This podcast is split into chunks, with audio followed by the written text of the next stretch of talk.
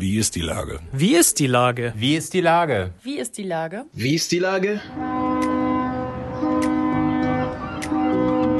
Der fast tägliche Podcast mit Lars Meyer. Wie ist die Lage? Unser fast täglicher Podcast als Kooperation mit der Mopo und der Gute-Leute-Fabrik spürt tagesaktuellen Fragen nach. Macher, Musikerinnen, Models, Mütter und Politiker – genauso wie Schwestern, Schweißer, Freiberufler oder Helfer, kommen knapp 15 Minuten zu Wort. Die Auswahl ist rein subjektiv, aber immer spannend und überraschend. Mein Name ist Lars Meyer und ich rufe fast täglich gute Leute an. Unser Partner, der das diese Woche möglich macht, ist Vielbruch. Finde deinen Schatz. Herzlichen Dank. Heute befrage ich in unserer G20-Themenwoche den Butni-Chef Kurt Wöke. Ahoi, Herr Wöke. Hallo, Herr Meyer. Lieber Herr Wölke, was ist die stärkste Erinnerung an G20 vor genau drei Jahren für Sie? Ja, die stärkste Erinnerung war damals also diese wirklich äh, Zerstörung äh, des Ladens äh, am Schulterblatt und wie das ausgesehen hat und was sich draußen auf den Straßen abgespielt hat. Ich glaube, das werde ich auch äh, nie vergessen. Äh, ich, das war für mich unvorstellbar, äh, was da draußen wirklich an, auch an Krawall und Brutalität äh, und äh, Zerstörungswut abgegangen ist. Wie haben Sie denn damals davon erfahren? Also ich nehme an, Sie haben ich hab einen, auf dem Sofa gesessen. einen Anruf gekriegt. Äh, meine Tochter hatte meine Tochter hatte Geburtstag an dem Tag. Oh. Mhm. Und wir, ich bin dann mit meinem jüngsten Sohn, wir haben äh, das äh, Nachricht gekriegt von unserer Bezirksverantwortlichen, dass der Laden gestürmt worden ist. Und äh, dann habe ich mich aufgemacht mit meinem jüngsten Sohn äh, dorthin. Gott sei Dank habe ich das gemacht. Trotz aller Warnung meiner Familie ich, äh, äh, sind wir beide dann dorthin gegangen. Und wie war die Situation? War der Laden dann schon wieder leer ja, oder nee, es war wüteten da immer noch Leute? Nee, es war total zerstört, alles äh, rausgerissen. Man kann sich das gar nicht vorstellen. Also es war ja auch so eine sinnlose Zerstörung. Äh, wenn Sie wissen, die Ware, äh, die haben das Haus, äh, Ware auf dem Boden, überall. Also ich meine, wenn man das, äh, die Bilder so, die abgelaufen sind, voller Scherben, alles, Flaschen zerstört, das war ja sinnlose Zerstörung. Einige haben natürlich auch äh, äh, ausgeräumt, aber es war viel sinnlose Zerstörung. Wie haben Sie die Tage danach erlebt? Das war ja wahrscheinlich erstmal eine große Ohnmacht. Ne? Ja, es war doch schon, äh, ja, ich glaube, wir waren auch alle so ein bisschen äh, ratlos.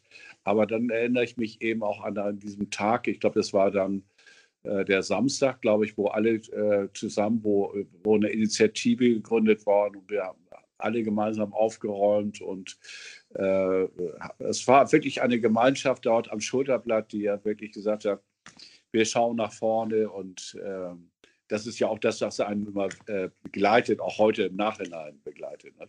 Dieser Blick nach vorne und äh, wir haben den Laden dann ja innerhalb von einem halben Jahr auch wieder, äh, wieder eröffnet und äh, neu gestaltet und es war für uns dann eben auch ein Neuanfang. Aber ich muss wirklich sagen, äh, was mir auch sehr gut gefallen hat jetzt auch in den letzten drei Jahren, ist auch die Aufarbeitung.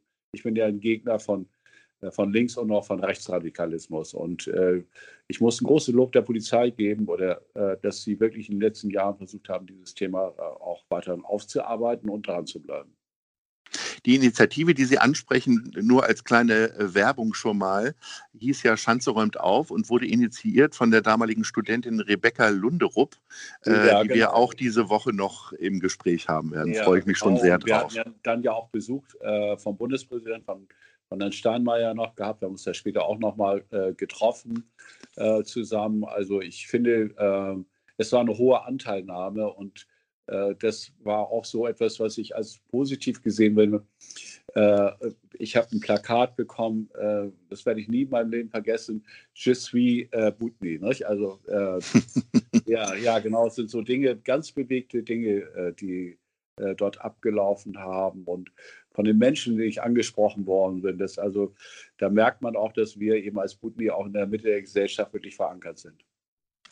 Also haben Sie im Grunde ähm, in diesen ganzen äh, Orten und Tagen des Schreckens tatsächlich auch noch viele positive Erinnerungen? Ja, doch, muss man sagen. Nach also dieser Schreck und dieses Chaos, aber anschließend dieses Zusammenstehen dort auch in der Schanze und auch äh, wirklich äh, die Menschen, die auf einen zugekommen sind und und wirklich, äh, ja, also ich kann es wirklich sagen, ich habe wirklich, man hat gemerkt, wie wir, äh, wie wir in dieser Stadt wirklich verankert sind. Nicht? Und das war für mich, hat so viel äh, innere Momente gebracht, dass man dann so manchmal den Schrecken dann auch ver vergessen hat.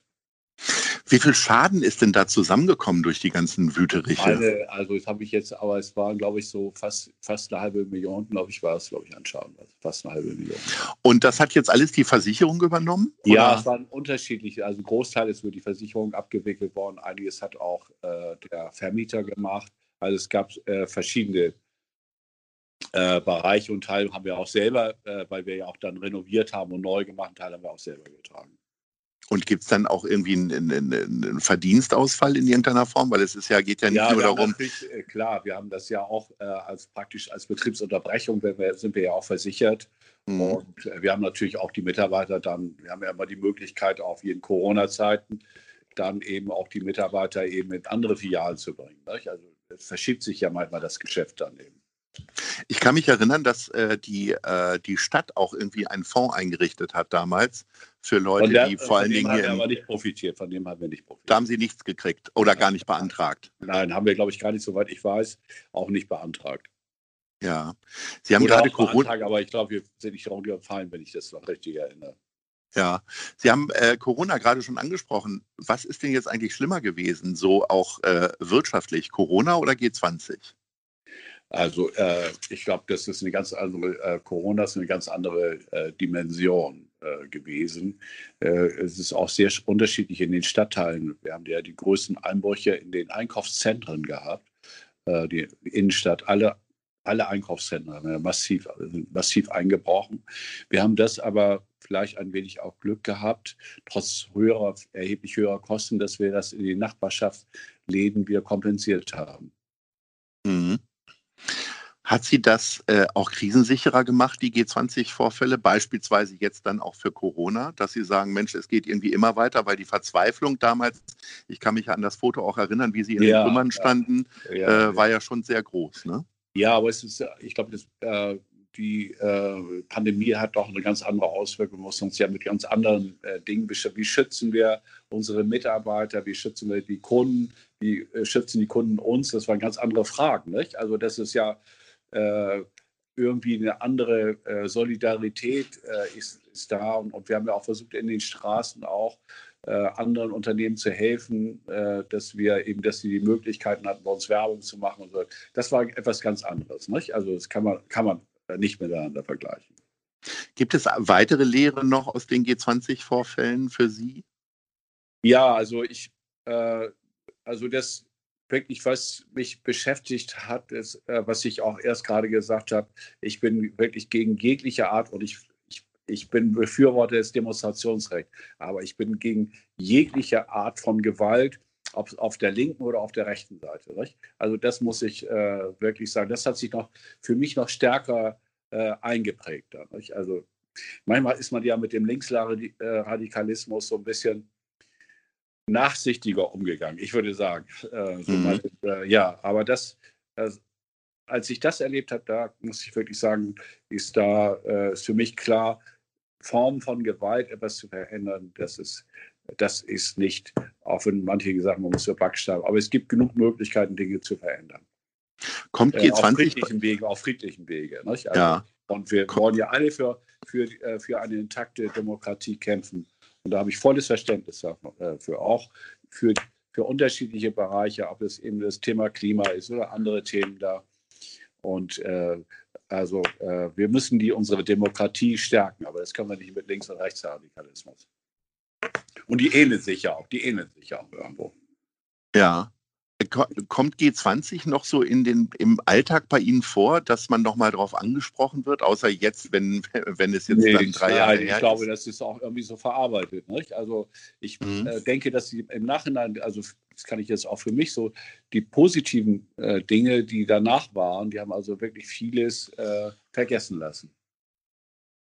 Sie haben gerade die Polizei schon äh, erwähnt, dass Sie das als gelungen bezeichnen, die ganze Aufarbeitung und so weiter. Ja. Wie ist denn grundsätzlich der Umgang der Politik äh, mit diesem Thema für Sie gewesen? Also Sie haben ja den Bundespräsidenten kennengelernt ja. und getroffen, aber gab es da irgendeine Nachhaltigkeit auch, dass doch, es gab ja noch mal ein Treffen, es gab ja später auch noch ein Treffen äh, mit dem ja. Präsidenten auch nochmal einen Austausch. Also ich kann, äh, ich muss wirklich sagen, äh, es waren alle Seiten bemüht. Also ich kann da keine Kritik äußern, muss ich wirklich da sagen, äh, von der gesamten Politik da. Und das Bild der Stadt Hamburg, haben Sie da das Gefühl, dass das in irgendeiner Form gelitten hat? Weil ich glaube, also damals vor drei Jahren hat man gedacht, um ja, Gottes Willen, wie hat, blöd kommen wir denn jetzt hier rüber? Nicht, ich glaube, es hat nicht gelitten. Das ist ja manchmal auch merkwürdig, dass viele Touristen äh, den Ort des G20 besucht haben. Nicht? Also das haben wir oft gehört. Also dass das so ein Anlaufpunkt war äh, für viele Menschen, die das damals mitbekommen haben. Ja. Hat, das bei Ihnen, hat das bei Ihnen, Sie als Unternehmer, und Sie sind ja ein sehr klassischer Unternehmer, äh, die sich ja auch mit der Butnianerhilfe und so weiter auch gesellschaftlich engagieren, hat das bei Ihnen noch mehr einen Ruck gegeben, noch mehr auf die Gesellschaft zu achten? Und äh, Sie haben ja gerade gesagt, wie stark Sie in den einzelnen Nachbarschaften verankert sind, aber dann noch mehr zu machen mit der Firma? Ich glaube schon. Nicht? Also äh, wir müssen ja heute auch äh, uns stärker mehr mehr Gedanken darüber machen, wie sich, eine, wie sich die Gesellschaft entwickelt. Und für mich ist ja eben wichtig, dass wir diesen Zusammenhalt schaffen innerhalb der Gesellschaft. Nicht? Das ist äh, dass, äh, die Spaltung, was wir da in Amerika erleben, dass wir nicht das mit, äh, mit Verzögerungen hier auch bekommen. Also das ist für mich, wie schaffen wir den Zusammenhalt? Wie schaffen wir das über Aufklärung, über äh, Bildung. Ich habe mich jetzt so, so gefreut, auch darüber, die, über diesen ersten Abiturjahrgang von der jüdischen Schule, von der Josef Karlebach Schule. Mhm. Äh, tolle, das ist auch nach vorne gerichtet. Nicht? Also äh, wirklich ähm, eine tolle äh, Sache. Das sind dann so Dinge, die, so Highlights irgendwie. Und, ähm, und wir müssen ja sehen, wie wir auch wirklich alle äh, miteinander ähm, gemeinsam äh, erschaffen und äh, wie wir auch mit Rassismus auch umgehen. Das muss man auch dazu sagen. Nicht? Also das ist ja auch ein Thema, auch wenn es jetzt so ein bisschen Hype aus Amerika ist, ist ja nicht vergleichbar. Aber äh, das ist ja, glaube ich, ein wichtiges Thema. Wie schaffen wir den Zusammenhalt äh, in der Gesellschaft? Wie engagiert sind Sie denn jetzt gerade noch so? Also Sie haben ja auch mit Butni ein paar Umwandlungen gemacht. Äh, gehen Sie noch, haben Sie noch zehn Stunden Tage bei Butni oder treten Sie so ja, langsam zurück. Sie haben im letzten Jahr ja den 70. Geburtstag gefeiert. Ich, ne? Gedanklich habe ich das. Ich habe immer gesagt, es, äh, alles hört auf, wenn der Stein oben drauf liegt. Äh.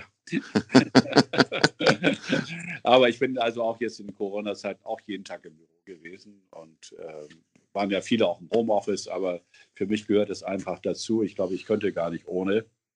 Äh, und ich bin immer äh, fünf, sechs Stunden im Büro, dann habe ich immer zu Hause zwei, drei Stunden. Also das ist also ja, man beschäftigt sich auch mit vielen. Ich bin auch wieder aktiver in, in, äh, in der Kammer, in der Handelskammer. Also mhm. äh, haben wir jetzt ja auch ein neues Präsidium und, äh, und auch, muss ich auch wirklich sagen, jetzt auch neue tolle Leute äh, dort in der Kammer. Und das macht auch wieder Spaß, mit den neuen Präses, mit denen auszuarbeiten. Doch, also, und man versucht ja eben auch ähm, äh, über bestimmte Dinge eben äh, stärker Einfluss zu nehmen was eben äh, möglich ist. Nicht? Doch, also aktiv ist man, ich äh, würde mal sagen, äh, bei Butni ist also natürlich mein Weg eher die Begleitung der, der äh, Geschäftsleitung. Nicht? Ja. aussehen. Lieber Herr Wölke, ich bedanke mich recht herzlich für die sehr agilen und vor allen Dingen optimistischen äh, Einblicke und Ausblicke von Ihnen. Wünsche Ihnen, dass Sie weiterhin so tatkräftig noch auch einwirken auf die Gesellschaft und bleiben Sie munter und ich sage Ahoi. Ja, und vielen Dank, Herr Mayer. Alles Gute auch, auch für Sie und, äh, und Unternehmer müssen Optimisten sein. Das werde ich mir zu Herzen nehmen. Danke. Okay, danke. Alles Gute. Tschüss.